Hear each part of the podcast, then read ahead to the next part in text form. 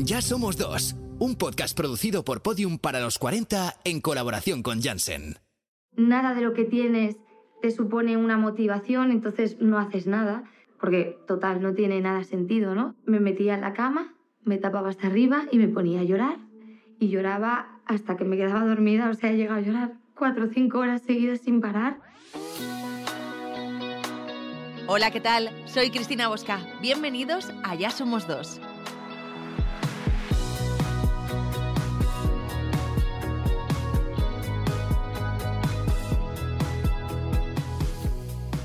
Hablar de salud mental sigue siendo un tabú. Igual que podemos rompernos un hueso o desarrollar una enfermedad en cualquier órgano de nuestro cuerpo, podemos tener en algún momento problemas de salud mental.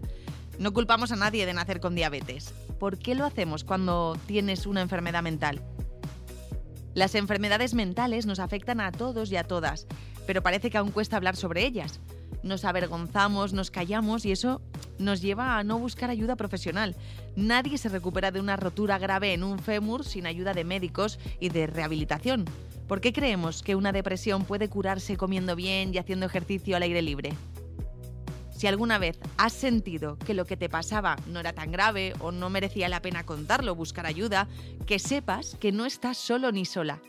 Tenemos que hablar alto y claro de salud mental, no con tópicos ni con mitos de autoayuda, sino con profesionales. Así que si crees que ya es hora de llamar a las cosas por su nombre y buscarles solución, aquí nos tienes. Ya somos dos. Episodio 1. Depresión mayor.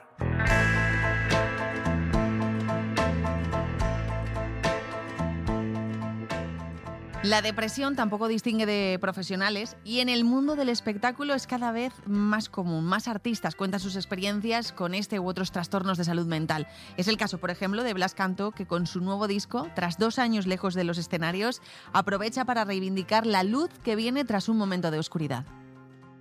Yo venía de una etapa muy oscura por mi situación personal y, necesitaba, necesitaba obligarme a cambiar el mood porque si no era impensable estar siempre eh, en el bucle de la tristeza, la oscuridad. Entonces eso se reflejaba en mi música y ya me estaba preocupando, ¿no? Eh, el hecho de, de, estar tan triste y necesitaba otro tipo de canciones y que me subieran el, el ánimo. Yo creo que cuando, cuando lo has superado, cuando te sientes bien y te sientes fuerte y empoderado, es cuando puedes contar verdaderamente las historias.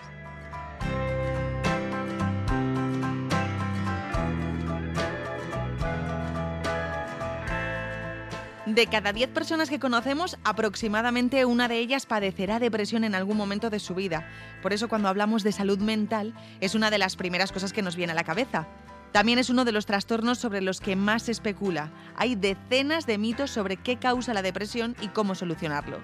¿Quién no escucha alguna vez eso de te hace falta pasar más tiempo al aire libre? O haz más ejercicio? O como no, con fuerza de voluntad se consigue todo. Mira, en Ya Somos Dos queremos entender qué son de verdad estos trastornos, qué los puede causar y qué podemos hacer si nosotros o alguien de nuestro entorno los padece. Pero de verdad, no con estos consejos de tazas de desayuno. Al final es algo que es mejor pillar a tiempo de antes porque si no se te hace bola. De hecho, a día de hoy a mí me cuesta todavía asumir que, que estoy sufriendo una depresión. Ya desde pequeño en el colegio a veces había niños más mayores que se metían conmigo. Me decían que maricón porque tenía la voz más aguda o no me gustaba jugar a fútbol y pues a veces me pegaban. Me acuerdo una vez que íbamos a venir aquí a Madrid de viaje de estudios y lo típico, ¿no? Hay que ponerse por habitaciones y nadie se quería poner conmigo. El primer año que llegué lo pasé, lo pasé mal, no encajaba en el instituto y me hacían muchas trastadas los compañeros de clase y demás. Para dinámicas grupales en clase, pues siempre estaba sola. Yo era la última persona a la que escogían. Yo he llegado a veces a culparme porque, pues, a veces no te aceptas a ti mismo, entonces mmm, no sentía que era demasiado bueno o que por mi aspecto físico o mi voz. Y yo misma me frustraba porque me veía que estaba, eh, decía, es que eres una inútil. ¿Cómo puede ser que no lo tan sencillo como levantarte, vestirte, ir a clase y luego ve al trabajo. Y no podía, se me hacía un mundo. Convivir con la depresión es sobre todo aceptar que la tienes, a partir de ahí irse aceptando uno mismo y trabajar con eso. Hay profesionales que te pueden ayudar, que no estamos solos en, en, en esto y que el primer paso también sería reconocer que tenemos esto, que ver que no, no es una vergüenza, simplemente es una enfermedad. Bien, está con nosotros el doctor Fernando Mora, jefe de la sección de psiquiatría en el Hospital Universitario Infanta Leonor de Madrid. Bienvenido, Fernando. Muchas gracias. Muchas gracias, a ti por estar aquí. La verdad que queremos que nos ayudes, antes que nada, a definir qué es la depresión. ¿Es un trastorno, es una enfermedad, es una etapa por la que podemos pasar o de qué hablamos cuando decimos depresión? Pues mira, esta, esta pregunta está muy bien, ¿no? Porque porque la verdad es que yo creo que hay que dotar a la depresión de la importancia que tiene. No es una etapa, no es un rato, no es un mal momento, eso lo podemos tener todos, pero la depresión va un poquito más allá y además cuando alguien tiene una depresión te lo dice, dice algo me ha pasado, ya no estoy como antes. ¿no? Mm. Esto de si es un trastorno, si es una enfermedad, la palabra yo creo que da un poco igual, lo importante es la importancia, ¿no? porque cuando uno se da cuenta de que le pasa algo es mucho más fácil que pida ayuda. ¿Qué es? Pues mira, es un estado de tristeza intenso y además como muy permanente está uno todo el día mal, porque dice uno, no, yo tengo depresión, pero uy, el fin de semana me ido de viaje y he estado fenomenal. Uy, pues igual eso no es una depresión, a lo mejor estás triste, tienes algún problema, pero una depresión cuando está, está, ¿no? Entonces es esa, esa sensación como de tristeza muy presente y muy intensa, que está todos los días. Y luego otra cosa importante es que no vale con que sea un par de días. Dicen, no es que llevo dos días súper mal, fatal de ánimo, no tiene que haber por lo menos un par de semanas que uno de verdad, una persona se dé cuenta de que lleva dos semanas que todos, todos los días se encuentra mal de ánimo. Y luego, claro, también importante, no solo es el ánimo, porque la depresión, como es un trastorno, como es una enfermedad, pues al final tiene más síntomas. La, la, bajada de ánimo es uno, pero hay más.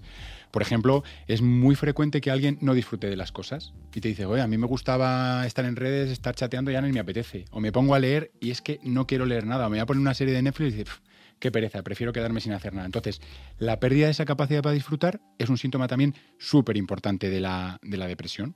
Entonces, hay que tenerlo en cuenta. Y luego hay cosas pues como más físicas o más biológicas que decimos los, los psiquiatras, que es, por ejemplo, que se altera el sueño, uno duerme mal, que uno pierde, pierde el apetito, que se concentra mal, eso es muy típico también que dice, joder, si cosas que yo decidía súper fácil, qué ropa me voy a poner, o, qué voy a comer hoy, o con quién voy a quedar, y como que se nos hace un mundo, ¿no? Entonces, yo tengo algunos pacientes que, lo dicen muy claro, dice, es que esto no solo es en ánimo, es, es todo, ¿no? Es incluso físicamente me encuentro mal.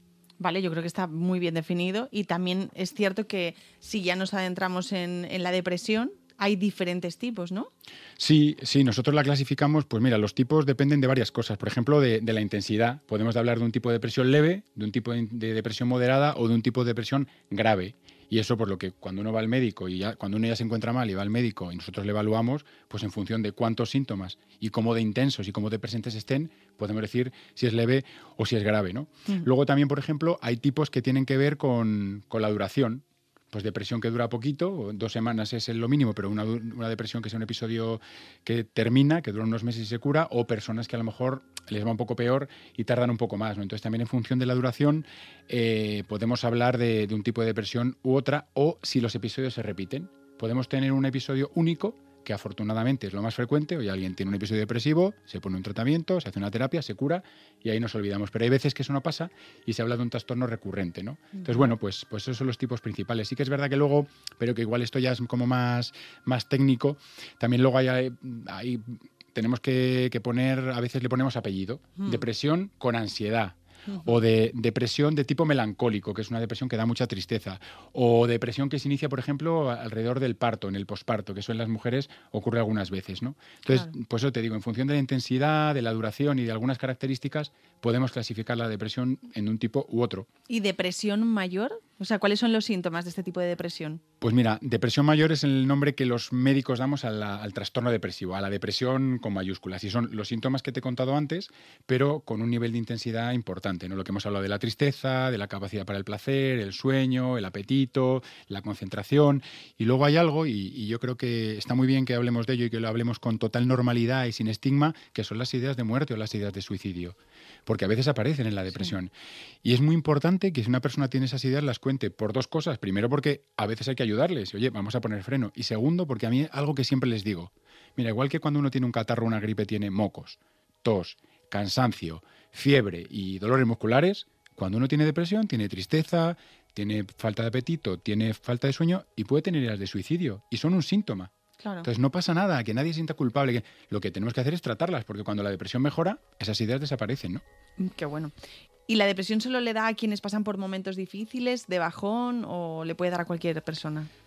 Mm, bueno, la, depresión puede venir por dos vías. Efectivamente, puede ser la consecuencia de un, de un, malestar de la vida o de problemas que uno tiene muy prolongados, muy intensos y que al final uno, pues desafortunadamente, acaba haciendo un cuadro depresivo, más allá de una tristeza normal, o mm, puede aparecer porque sí. Mm, hay personas que, como el que tiene una diabetes o como el que se rompe una pierna o, como alguien que, se coge muchos catarros, por, entendedme, que tiene una como una vulnerabilidad, que tiene como una cierta predisposición y sin motivo puede hacer un cuadro depresivo. Lo has explicado súper bien y más o menos yo creo que, todos podemos sentir que cuál es, o sea, cómo nos definiríamos en según qué momento, pero aún así puede haber dudas y la verdad que es que alguien que está muy triste, muy triste porque le ha pasado algo grave o cómo puede diferenciar estar de bajón o tener esa depresión.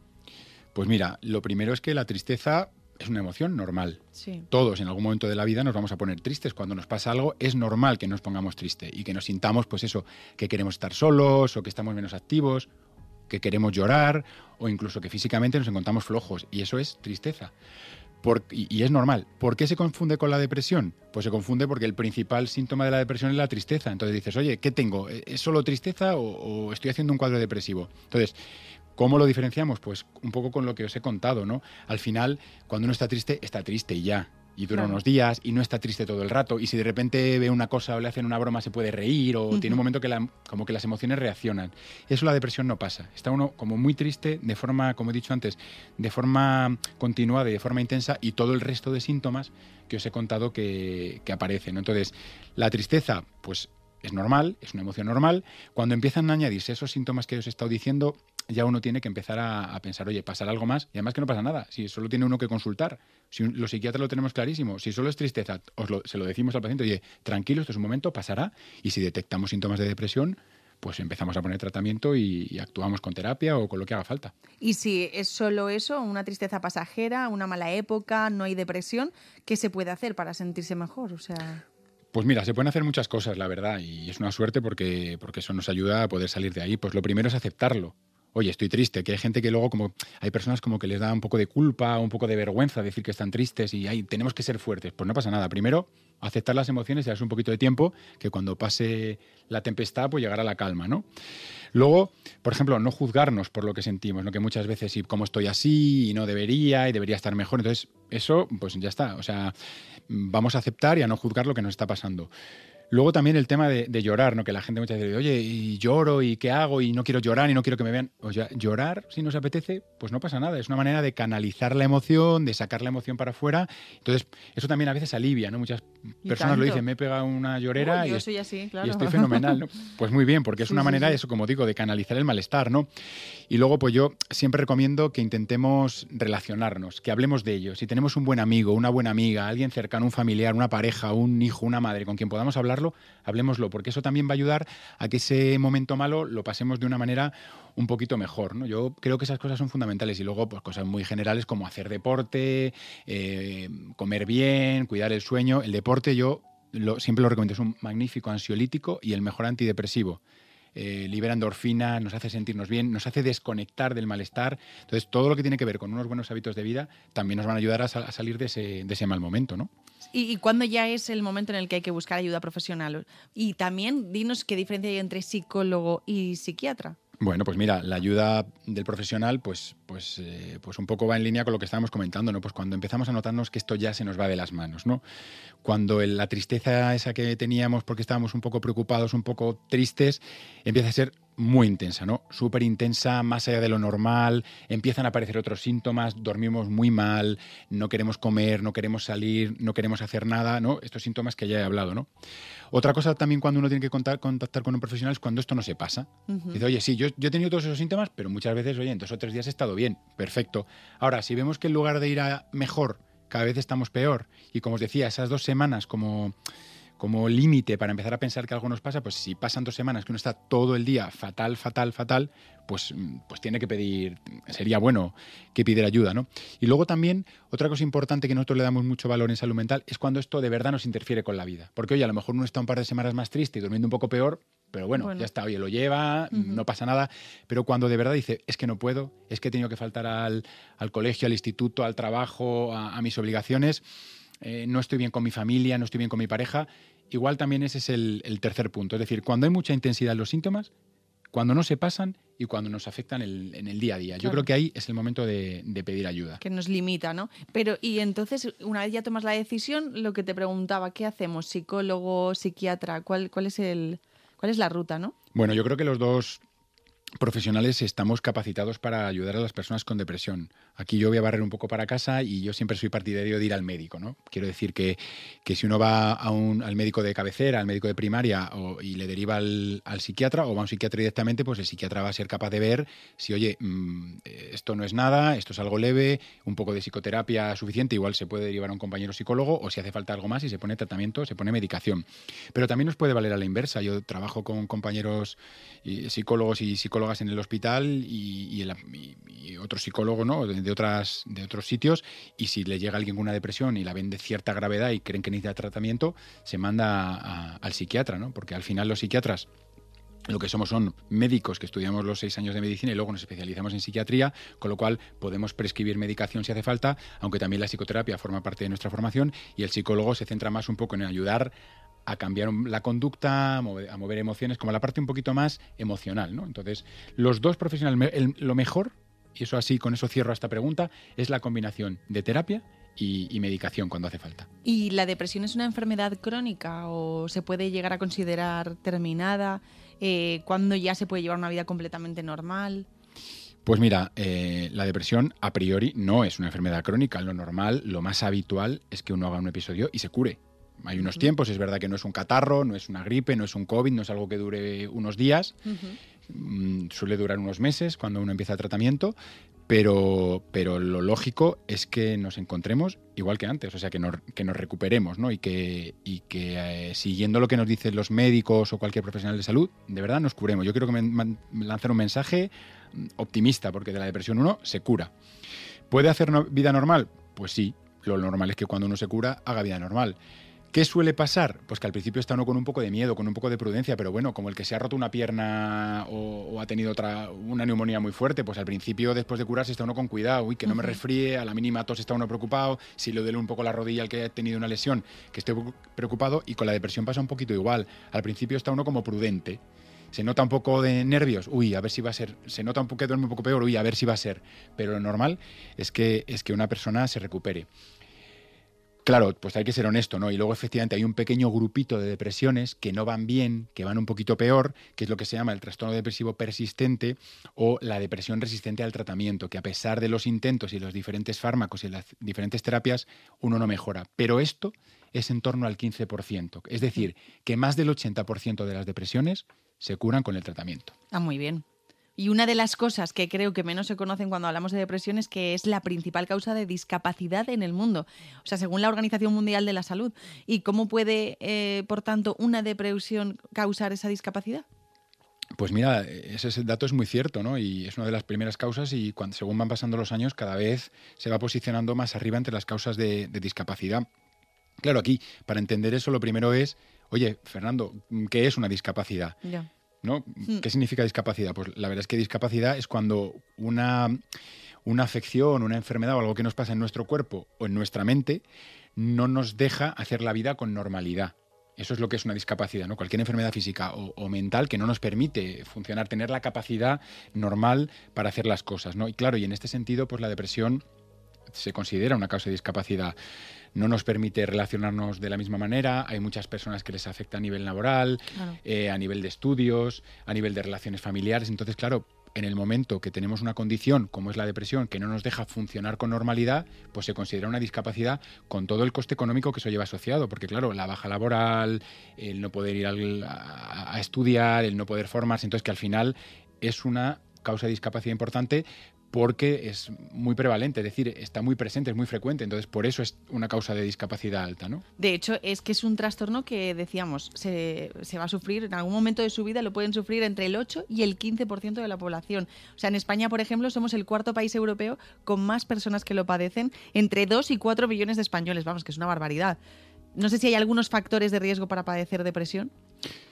Sí, sí, sí. A ver, es verdad que las cifras luego son así un poco abrumadoras. Habría que ver ahí que depresiones de estas son graves y que depresiones son leves. No, no pensemos que tenemos a, dos millones de, españoles con una depresión, con una depresión grave, ¿no?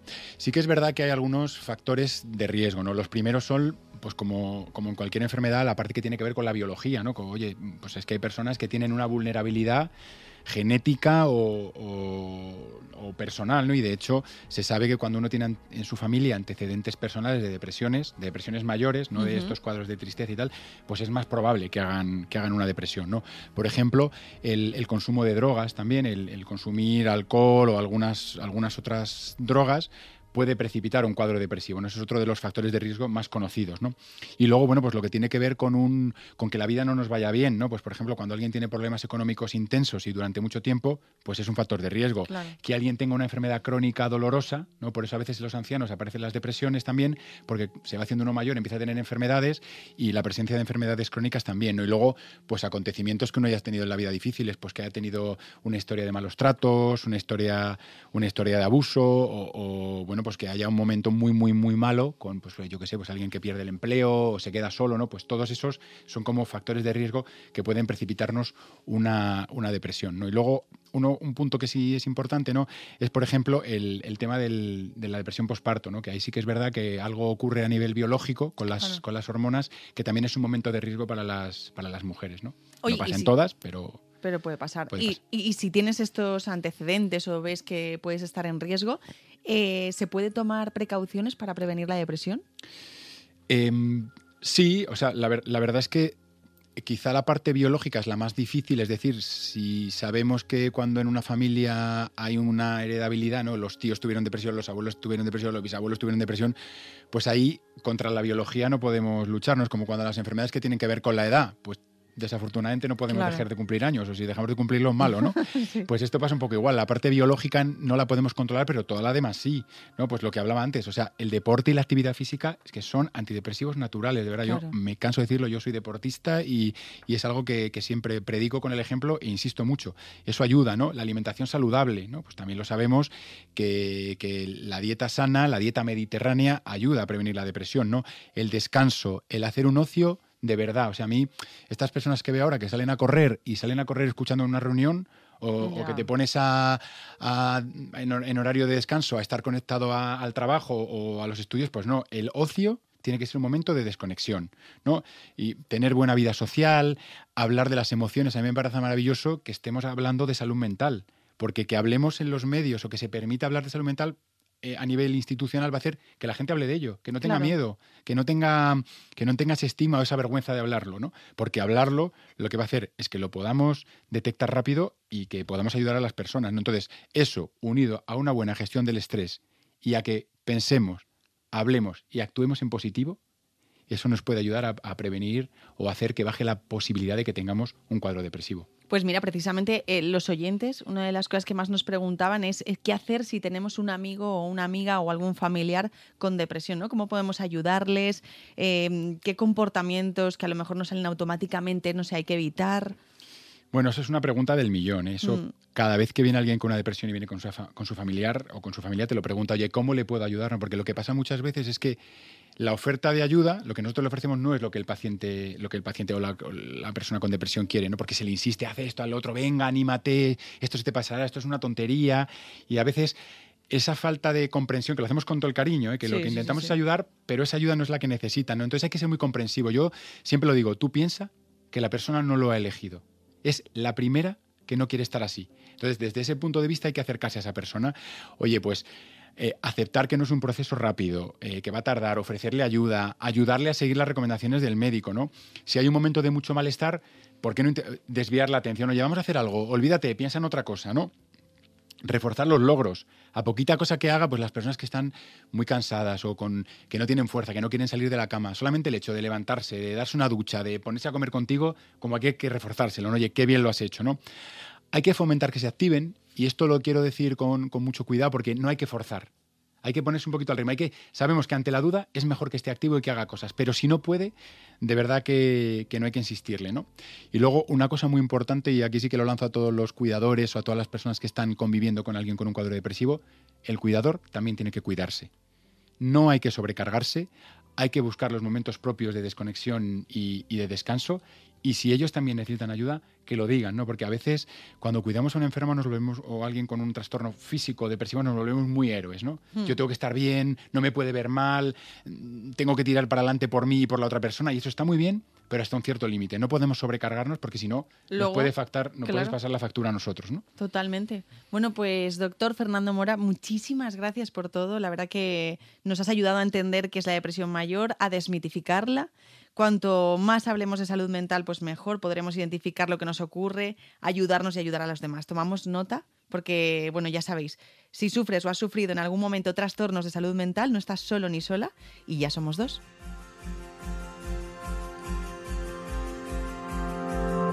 Pues si tenemos que resumir todo lo que hemos aprendido sobre la depresión, yo me quedaría con tres cosas. La primera, la depresión no es pasar una mala racha, es un trastorno de salud mental que puede incapacitar a las personas para seguir con su vida, que afecta a muchísima gente y que nos puede afectar a nosotros también en algún momento de nuestra vida. La segunda, que si nos ocurre, pues que tenemos que buscar ayuda profesional. Nadie nos va a juzgar y es lo que necesitamos para mejorar. Y la tercera es que si alguien de nuestro alrededor está pasando por una depresión, lo que tenemos que hacer es apoyar, comprender y ayudar en la medida de lo posible para que esa persona busque a un profesional.